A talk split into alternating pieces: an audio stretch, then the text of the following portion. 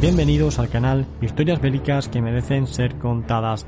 Hoy traemos un programa muy especial en el que vamos a ver cómo eran las descomunales ofensivas soviéticas que el ejército alemán comenzó a sufrir a partir de finales de 1942. Y es que si bien la táctica de la guerra relámpago alemana es muy conocida, el método soviético conocido como la batalla profunda no lo es tanto. Como vamos a ver a continuación, cada táctica va profundamente ligada al país que la desarrolla teniendo en cuenta los recursos disponibles y hasta el componente sociológico de la población. Para tal fin, y como solemos hacer los jueves, vamos a recuperar un fragmento de la entrevista que tuvimos hace unas semanas con el experto en historia militar y en carros de combate, Juan Campos Ferreira. Sí, la, doctrina soviética que en, castellano se conoce como de la batalla profunda, eh, Globunskaya o Perachilla le decían ellos, eh, se desarrolló, la desarrollaron en, en, el periodo de entreguerras, en los años 30, 35.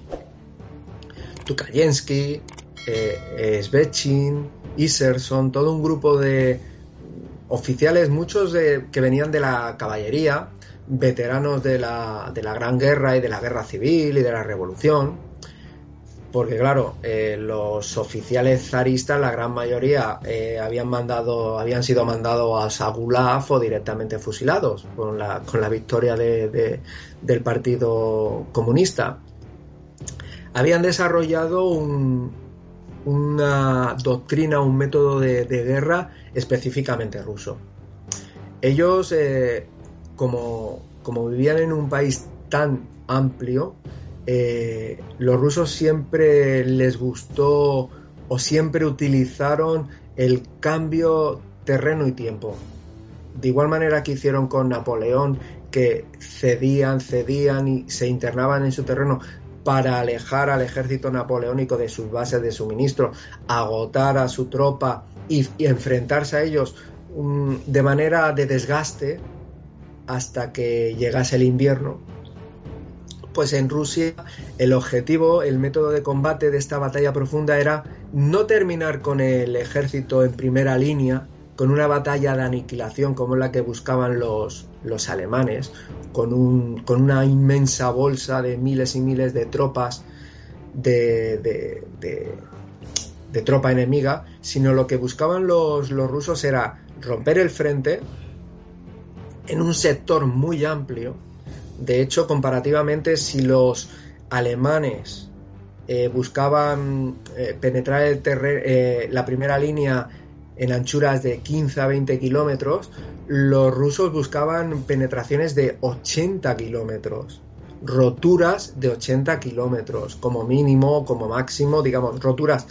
Y en lugar de buscar el, embolsamiento, como hacían los alemanes, avanzar 150 kilómetros en la retaguardia enemiga para después cercar a las tropas dejárselo a la infantería y que las Panzer continuasen avanzando o al menos alejando cualquier intento de rescate enemigo, los rusos no, los rusos seguían avanzando, seguían avanzando en la profundidad del dispositivo enemigo hasta alcanzar eh, la retaguardia más profunda, donde estaban los almacenes principales de suministro, donde estaban los cuarteles eh, generales, centros de comunicación, eh, las líneas de abastecimiento, hasta quedarse sin casi sin combustible, porque el, sistema de, guerra ruso eh, era muy primitivo en ese aspecto.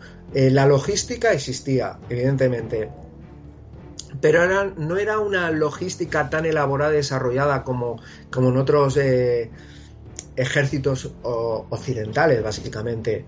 Eh, la logística rusa era de eh, lo que lleva encima, lo que lleva encima la tropa y de lo que pueda encontrar por el camino. Como tú has indicado, en, en Stalingrado fue la primera vez que los mm, rusos le daban el susto a los, a los alemanes. La operación Urano, en noviembre del 42, atrapó a todo el sexto ejército y aprovecharon eh, la debilidad de los flancos, donde estaban desplegados los ejércitos rumanos.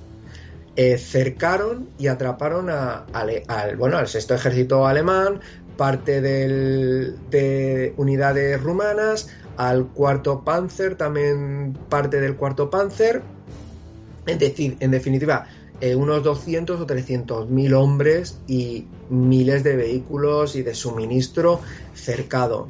E, ese primer susto eh, hizo que el, alto mando ruso se embalantonara y pensara que ya controlaba, que ya sabía manejar lo que era la, la guerra de movimiento mecanizada eh, de manera perfecta, pero no, aún no la manejaba. Y los siguientes ataques que hubo a continuación, febrero, enero, febrero del 43, fueron frenados por von Manstein. Pero lo que me venía a referir es que en uno de estos ataques, a posteriori del sexto ejército, en la operación Pequeño Saturno, los, eh, los eh, rusos lanzaron un grupo, un par de grupos móviles. Eran unidades Panzer 34 con, con tropa montada encima a lo, a lo ruso, como le llamaban los alemanes, como no tenían vehículos de transporte, como podían ser los, los 251, los SDKFZ, los semioruga mm. alemanes 251, el soldado ruso iba sobre el T-34. Entonces los lanzó a la retaguardia buscando los aeropuertos de Tanchinskaya y Morozov, donde, donde se habituallaba el sexto ejército. Alcanzaron los objetivos de esos aeropuertos. Al menos en Tanchinskaya los T-34 llegaron. Destruyeron el aeropuerto, destruyeron los aviones que encontraron allí y cortaron el habituallamiento al sexto ejército. Pero es que no tenían plan, no tenían plan de retorno. Cuando los T-34 llegaron allí, ya no tenían combustible, ya no tenían munición. Y, la, y, el camino de retorno estaba lleno de tropas alemanas. El, comandante pidió indicaciones al alto mando. Y la única indicación que recibió fue, le esperamos en tal punto tal día búscate la vida.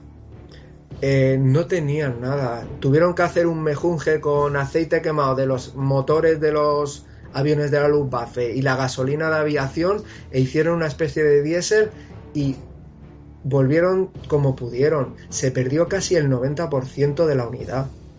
Eso era el, tipo de operación que desarrollaban los rusos en aquel momento. Eh, no, había, no había plan B buscaban la retaguardia hasta agotamiento de sus recursos de combustible y munición y una vez llegado allí esperaban de que el frente enemigo colapsara. Las penetraciones eh, eh, rusas buscaban eso, destruir y desestabilizar todo el frente, entrando lo más profundo posible, destruyendo sectores muy amplios de, de la línea de combate para obligar eh, que se replegasen. No, no, tenían otro objetivo más que eso.